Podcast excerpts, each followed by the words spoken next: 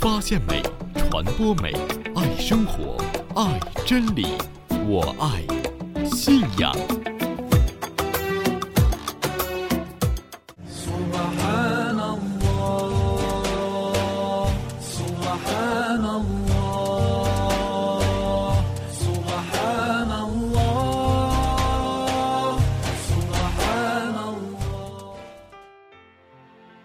安斯拉马雷库，愿安拉将平安降于你们。亲爱的听众朋友，您好，我爱信仰，又跟您相约相见了，我是法蒂玛。那么一直在收听我们节目的朋友会发现，今天节目刚开始的片头呢，有一点小小的变化。我们听到的那个男生呢，是不是非常富有磁性，而且声音很通透的感觉？法蒂玛自己呢也非常喜欢这个声音。那么希望呢，我们能够用最美、最具感染力的声音传达完美的信仰。那么到今天呢，我们的网站呢已经开通十多天了，受到了很多听众朋友的关注和支持。当然呢，也有不少非常非常有价值的建议给我们。那么在这里，法蒂玛也对各位的关心和帮助表示感谢。阿拉哈姆德林拉，有这么多的朋友在我们身边，我们从来都没有感觉到孤单过，真的很幸福。好了，我们一起来了解一下今天节目的内容。今天节目的第一个板块“读经随想”当中，我们一起来感受网友无名对于《古兰经》经文第三章伊姆兰的家属一百五十九节经文的读后随想，如何托靠安拉。第二个板块“信仰之美”当中，我们一同来分享由伊斯哈格为我们带来的朝觐纪实圣人的花园。在第三个板块“文艺小站”当中呢，我们将给大家推荐一部由国务院新闻办公室、国家宗教事务局共同监制，五洲传播中心和美国国家地理频道联合出品的《朝觐之路》。呃，那么这是一部呢真实记录中国穆斯林赴麦加朝觐历程的高品质的片子。这个片子当中呢，选取了分别来自不同地域和生活背景的有北京、宁夏、新疆、云南的五位穆斯林，跟随他们从国内出发，一直到麦加完成朝觐夙愿的整个过程。那么好，在今天的第三个板块当中呢，我们将详细为大家介绍。好了，听众朋友，那么现在跟我一起来进入今天的信仰之旅。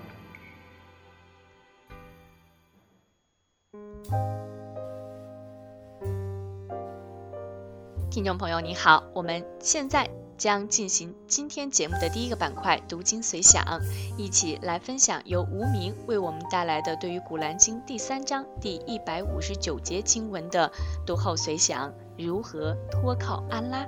好，我们一同先来聆听经文的内容。你既决计行事，就当信托安拉。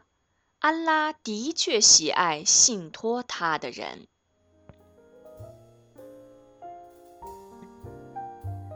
托考安拉是我们穆斯林日常生活中的一个惯用语，有教门的人几乎每天都多次提到这个短语。安拉在《古兰经》当中有九处命令先知托考安拉，而命令一般信士托考安拉的经文就更多了。那么，什么是托靠？它在穆斯林生活当中有什么重要性呢？对于托靠，学者们解释如下：以玛姆安萨里说，托靠就是心灵对独一的安拉完全依赖和信托。麦纳威说，托靠就是显示自己的懦弱，而表现出对监护者的依赖。阿里嘎勒说：“托靠即你们应该坚信，除安拉外，任何人都不能作用于万物，而对万物的作用全都来自于安拉。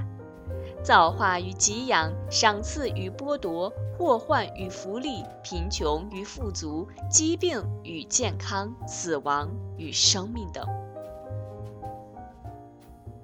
托考安拉在穆斯林信仰和生活当中的作用和意义，我们可以从以下几个方面来共同探讨：一、托靠是信仰的表现形式之一；二、托靠是博得安拉喜悦的因素之一；三、托靠本身就是信仰，正如伊本盖伊姆说：“托考安拉是信仰的一半，信仰的另一半是忏悔。”四，托靠是信仰的最高表现形式。艾布达尔达伊说：“信仰的顶峰在于虔诚、托靠和顺服安拉。”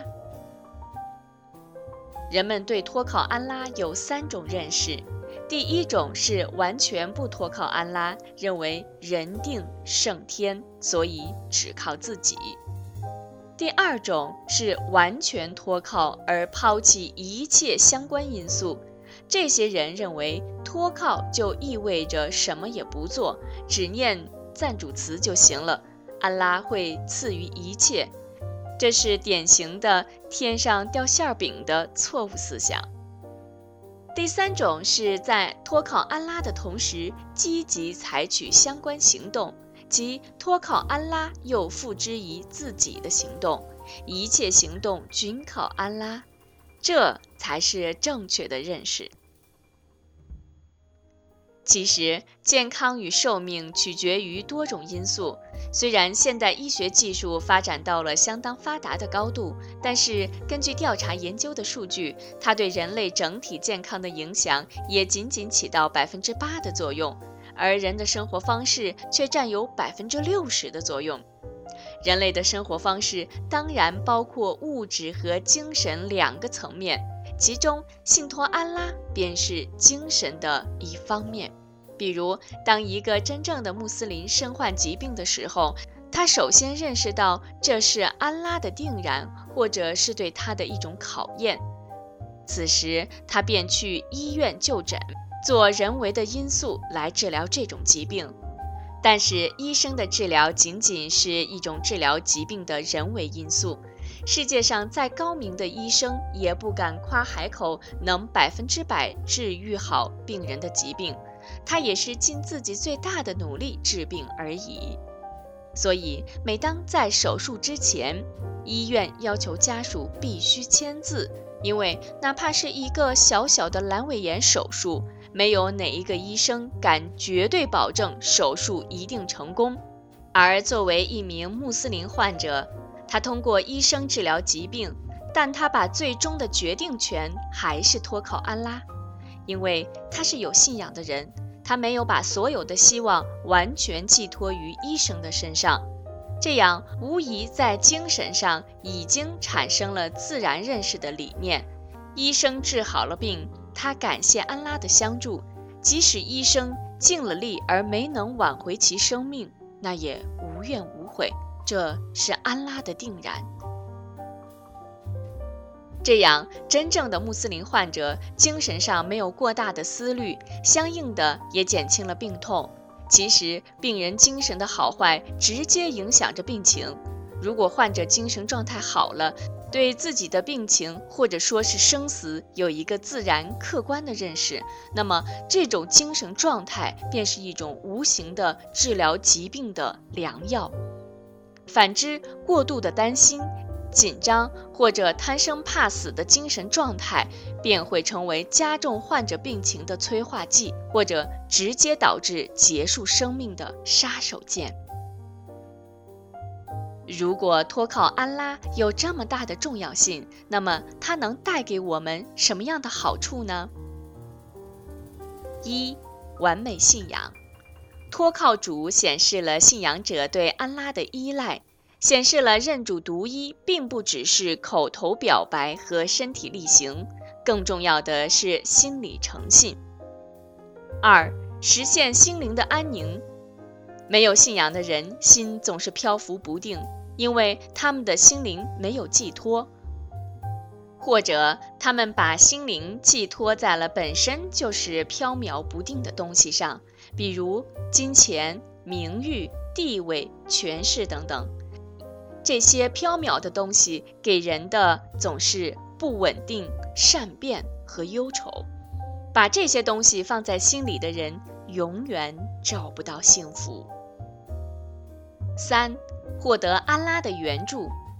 古兰经第三章一百六十节经文启示：如果他弃绝你们，那么在他之后，谁能援助你们呢？叫信士们只信托安拉。四，托靠安拉能增加信士的毅力和信心，使信士永不灰心和绝望。信士做任何一件事情时，心依托安拉，无论结果怎样，都能坦然淡定地面对，不至于欣喜若狂，也不至于怨天尤人，而会冷静客观地分析成功或失败的原因。五，托靠安拉是获得给养的因素。古兰经六十五章二到三节，安拉说。谁敬畏安拉，安拉就给他开辟一条出路，并从他意想不到的地方供给他。谁信托安拉，安拉使他满足。托靠安拉与我们的信仰息息相关，与我们的行为行动更是密不可分。有些人误解了托靠，他们认为，既然托靠安拉的人是被供给给养的，那么为什么还需要我们去劳苦、去奋斗、去为生活奔波呢？我们为何不坐享清福，等待为我们注定的给养从天而降呢？还说这才是托靠。实际上，托靠是信仰安拉，把希望寄托给安拉的同时，按照宇宙常道去劳作、去奋斗、去追求。伊斯兰不是一个宿命的宗教，它鼓励我们去奋斗，我们付出最大努力的同时，希望安拉的援助，因为成功来自于安拉，失败是我们的不足和安拉的考验，甚至是安拉的惩罚。因为成功来自于安拉，失败是我们的不足和安拉的考验，甚至是安拉的惩罚。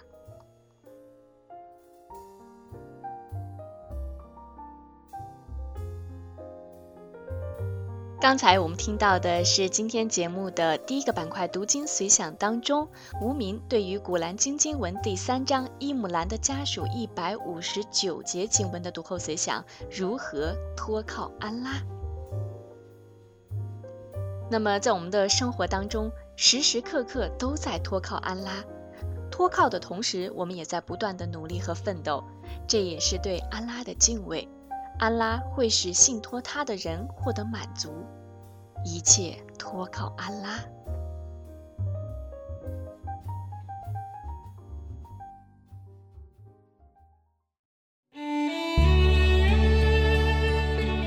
亲爱的听众朋友，您好，欢迎收听《我爱信仰》节目，我是法蒂玛。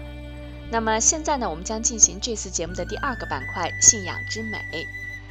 那么，一年一度的伊斯兰的最大的年度宗教聚会朝觐马上就要开始了，展现呢自己的虔诚信仰。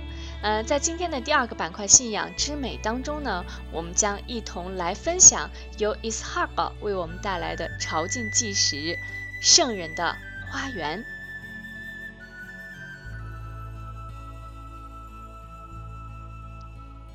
在麦地那圣寺的后面是圣人的花园，朝觐者走过圣寺门口可以自由收缩的太阳能伞，在圣寺里面前进的做上几番礼拜之后，席地而坐，端起圣寺内到处陈放的古兰经，轻吟几段经文，然后举起双手，闭上眼睛，诚恳地做个举意，向主宰道白。祈求养主能够宽容和接纳在圣寺的拜功，然后在走廊两边的白桶里用纸杯接一杯水，念一句 tesmi，清凉的 Zamzam 水沁人心脾，一路走来的倦意瞬间被驱散殆尽。刚刚礼完午间拜，在朝觐者还沉浸在步入圣寺的激动喜悦中，端起相机四处拍摄，举目四望观察新奇时，把信仰和仪式当作日常生活一样的沙特信士，做完礼拜便摆好麦克风，几个人聚在一起，周围的人都跟着席地而坐，听他们演讲。一位不足十岁的孩童，在稚嫩的眼神中透出几分成熟的表情。他毫不拘束地挪动一下身子，靠近麦克风，闭上眼睛，开始了《古兰经》的诵读。抑扬顿挫的念法和清脆悦耳的声音，使周围企图走出去的人都不由自主地停下脚步，转过身子，跪着听着天籁之音般的赞颂。四周围坐的人早已经听得潸然泪下。我不明白一句句赞词究竟表白的是什么意思，但是那种震撼动人的声音，像身边一杯杯清凉透顶的泉水，疏忽钻入内心深处，洗涤着生命流动中的遗憾和愧疚。可能这也是忏悔的时候吧。来自世界各地的牧民们没有垂手顿足，也没有歇斯底里的哭泣，在一句句赞词流进心房的瞬间，奋不顾身地向伟大的羊主祈祷。每个人似乎被这种清扬的声音紧紧攥住了，随着高低不同的音调而晃动着身子。突然。赞念声戛然而止，每个人像从浴缸中爬出的婴儿一样，极为兴奋地抬起头，试图在某个暗处寻找着震撼人心的声音。又好像饱食一餐后的汉子站起来，精神抖擞地去完成朝觐路上的新使命。从圣寺出来。圣寺广场上的太阳能伞已经撑开，像一朵朵绽放的荷花，把偌大的广场遮盖起来。虽然外面的阳光白炽刺眼，巨型伞遮盖下的广场却是分外的凉爽。来自世界各地的牧民以同样的目标和目的在这里聚集，人们可能因为来自同一个国家或地区。或者因为有着相同的语言，而三个一群，两个一伙儿，一起感受着圣寺的神圣和共同感受着共度朝觐的虔诚。广场上身穿黑色宽松长袍的沙特本地女子，头上蒙着面纱，几个人走在一起，我们能看到他们的只是一双眼睛。而我们的样子却是让他们尽收眼底。接待我们的沙特兄弟说：“沙特女子是不会单独出门的，要出门一般都是几个人一起。这种对女性的保护也是独出心裁。”我们一行五人从圣寺正门出来。向右沿着整个圣寺的外围墙往圣人花园的方向慢慢前行。我带着具有沙特服饰文化特点的长围巾跟在后面。一位中年沙特人道一声 “salam”，握住我的手，得知我们是来自中国的穆斯林，分外热情。他见我头上戴着围巾，而没有外面那个黑色的套箍。他微笑着拿起自己的套箍戴在我的头上，笑眯眯地说：“这样才看着像我们沙特人。”我再三表示感谢，并问他多少钱。他摆摆手说：“这是给你的礼物，来自东方文明古国的兄弟。”我颇为感动地拿出备用的手机，想赠送给他。他往后退了几步，摆手拒绝，让我快点跟上前面的大部队。那会儿。人摩肩接踵，人山人海，我还真担心找不到同行的几位，拱手说一个再见，便往圣人花园而去。朝觐的人不约而同都往这个方向前行。有一种现象的确让我一直难以忘记的：成千上万的人往圣人花园的方向行走，没有专人安排，朝觐者一个个井然有序地往里面走。说实话，来自世界各地的底层牧民，他们拿出毕生积蓄，就是为了最后的五功之一朝觐而不远万里而来。年迈的朝觐者挪着步子，激动不已地往圣人花园的方向前行。我身后跟着几位来自阿塞拜疆、土库曼斯坦和吉尔吉斯的老人。这些虔诚的信徒们戴着富有地方特色的三角蓝色帽子，张口说话、微笑时，几颗专门显示财富和生活富足的金牙金光灿灿。他们问我从何处而来，我说中国回族。他们没有听明白。我想起我的老师丁红教授曾经研究东干人，提到他们对回族的称呼为东干人。我说东干，他们马上明白，一个个竖起指头赞扬。我也试着用几句陕西方言跟他们对话，他们则摆手说不懂。当我用掌握的几个俄语单词。来跟他们交谈时，他们哈哈大笑，我们的手又紧紧地相握，彼此珍重地说：“希望能在天堂见到。”在步入圣人花园前，门口的侍卫示意我们脱掉鞋子，搁置在门口的鞋柜里，按照先后顺序，不紧不慢地走进去。走到被称为圣人花园的地方。朝觐者一个个激动得热泪盈眶。据说这里就是圣人穆罕默德愿主福安之礼拜的地方。朝觐者都希望在步入圣人花园的地方遵从圣人的引导，跟随圣人的行为，在这里叩首礼拜。在这个激动的时刻，即使大胡须的沙特执勤人员不断的催促。朝觐者们还是希望在这里多逗留一会儿。有些朝觐者激动万分，拿起电话向远在家乡的人们报喜他们在圣人花园的礼拜。圣人花园地上铺着厚厚的羊毛地毯，墙壁雕刻着不同颜色的花朵，万物非主，唯有真主的阿拉伯文书法，像一个个绽放的花朵一样。因为朝觐者过多，想专门选个角度拍摄都是相当困难的。后面的人排着长队往里面走，我们也不能待过多时间，影响秩序。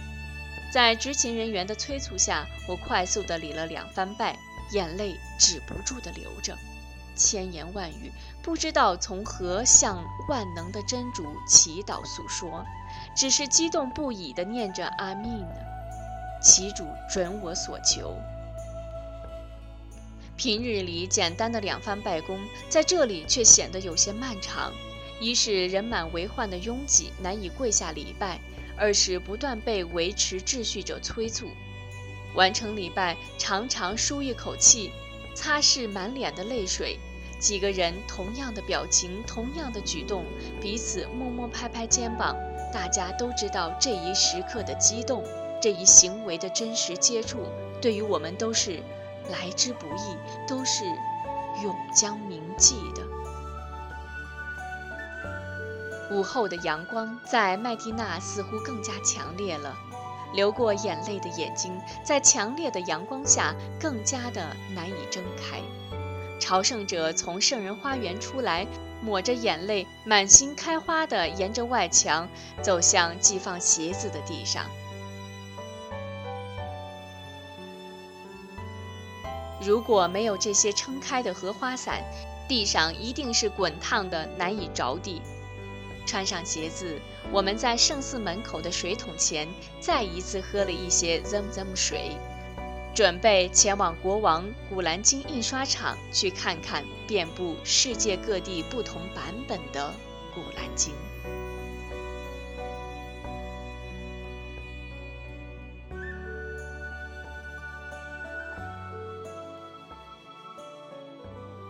听众朋友您好，刚才我们听到的是来自于伊斯哈格为我们带来的朝觐纪时，圣人的花园。相信呢，我们每一个朝觐者都会有这样的体会，在圣人的花园当中礼拜是一件非常非常刻骨铭心的，当然呢，也会让我们非常的幸福和满足。那么，我们也在这里祝愿今年的朝觐者们能够顺利圆满的完成功课。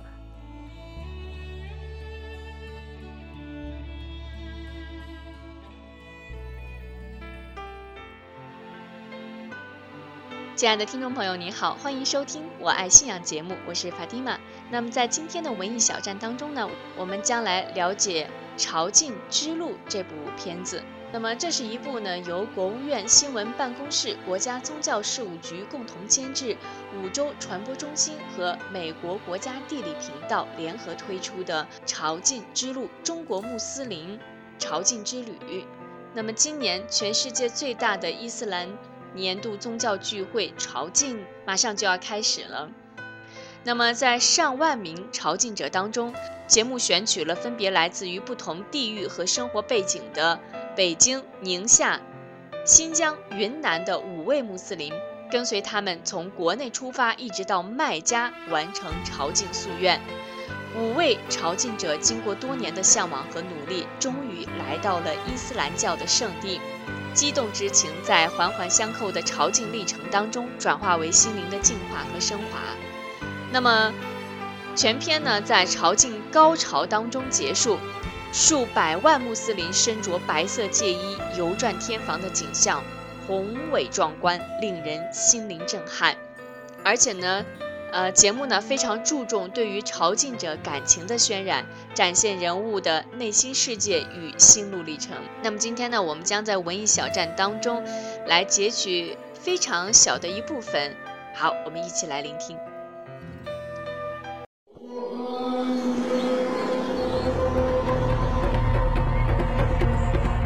每天，中国各地的穆斯林都会面朝西方。对着伊斯兰教的发源地麦加祈祷，但今天很不寻常。全世界规模最大的年度宗教集会从今天开始进入倒计时。朝觐者将踏上长达数千公里的宗教之旅，去参加这次终极公休。一次朝觐。只需五天就能完成，但需要用一生的时间来准备。这就是朝觐。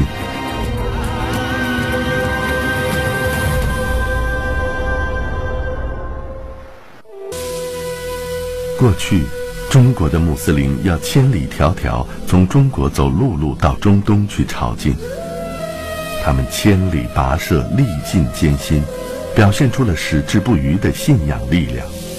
伊斯兰教就此在中国不断发展，走过了一千多年的历史。如今，同样的路程一天就能完成，但是准备工作却同样紧张。全世界的伊斯兰教组织在努力将数百万穆斯林送到麦加朝觐。包机从中国首都和其他四个最大的穆斯林聚居地出发，也就是宁夏、甘肃、云南、新疆。喀什位于新疆的西部。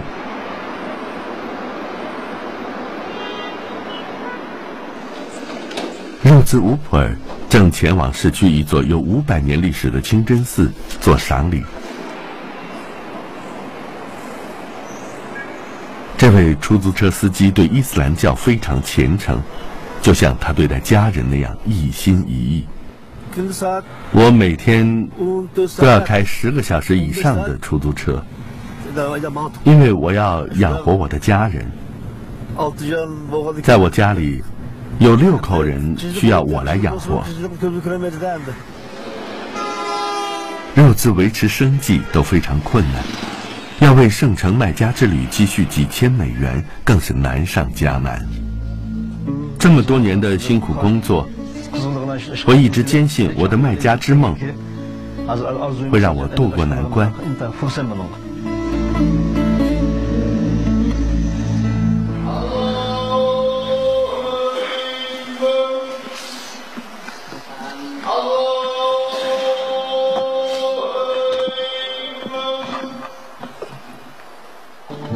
夏是中国第二大穆斯林聚居区，这里居住着两百二十多万回族穆斯林。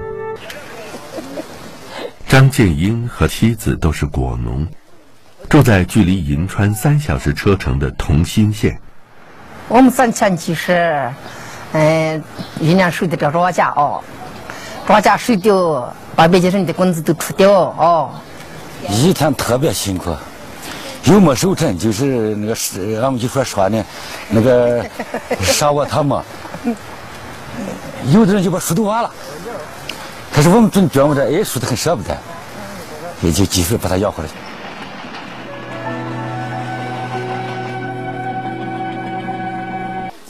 两年来，张建英一家一直在等待着他们的申请被批复。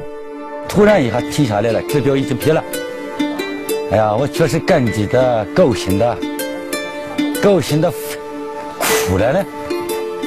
实实在在说，高兴的哭了呢。没有去过，在前辈的手里没有去过，就在我们这一辈实现了。马顺琼来自云南一个著名的传统穆斯林村庄，有着六百年历史的东莲花村，村民不到一千人，今年有三人参加朝觐。云南穆斯林的历史可以一直追溯到公元十三世纪。马顺琼是一名寡妇，丈夫八年前去世了，现在她跟女儿和孙儿们住在一起。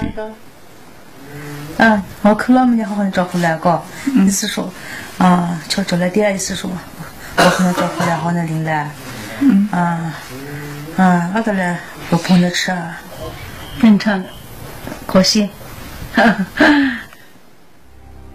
啊，意思说。他靠微薄的收入，艰难地把两个孩子拉扯大。嗯，以前没叔叔说，好像说是老过病啊。嗯，病时间嘛，相当于是说痛苦，因为经济各方面的意思说是一直在上也花费了些，说但是得癌症，得癌症了。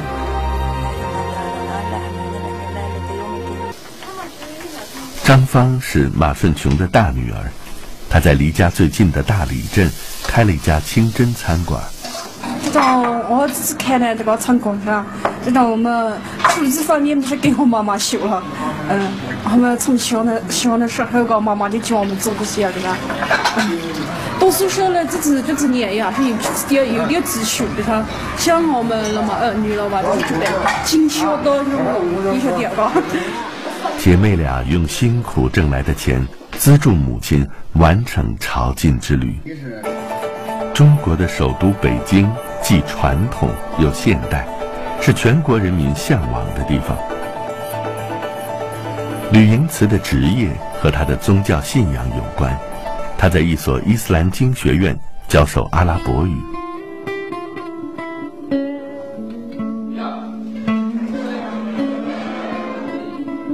他和他的学生们。就代表着伊斯兰教在中国的未来。这些年轻的阿訇都是伊斯兰教的坚守者。用阿拉伯语谈话，这是我们第一课要讲的这个内容。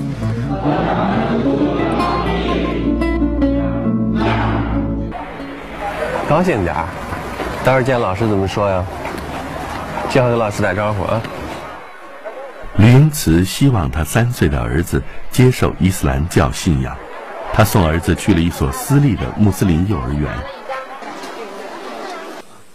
我从小接受的教育呢，父亲的希望，呃，当然他不一定要求我一定从事这个纯宗教的行业，做做阿訇啊或者这样，他做任何行业都可以，但他希望呢，就是我在宗教上是要有认识的，不要走这个离宗教偏离宗教的道路。那么我现在对我的孩子呢，也是这么希望的，嗯，我也。现在不能说规划他的人生，说将来一定让他做姨妈模或什么，呃，具体的将来从事什么呢？那他，我觉得他自己会有自己的选择。但是呢，我我自己的非常好美好的一个愿望呢，就是他无论从事什么，他都是要遵按照这个伊斯兰教的这方面的要求来做。在接下来的五天里，数百万朝觐者将在米纳山谷进行一系列的祈祷。他们从阿拉法特平原出发，然后前往射石场。好，听众朋友，刚才我们听到的是朝觐之路。中国穆斯林朝觐之旅的纪录片。那么，听众朋友如果感兴趣的话呢，可以在我们的网站三 w 点 i love iman 点 com 网站当中呢，打开最新上线传媒资讯当中，会有《朝觐之路》这部片子的整个音频，大家可以登录后下载，慢慢的收听。当然呢，这也是展现我们中国穆斯林朝觐之路的难得的作品。好了，听众朋友，那么今天的《我爱信仰》节目呢，到这里就全部结束了。感谢您的收听，也感谢您对我们节目的支持和鼓励。好了，听众朋友，这次节目到这里就全部结束，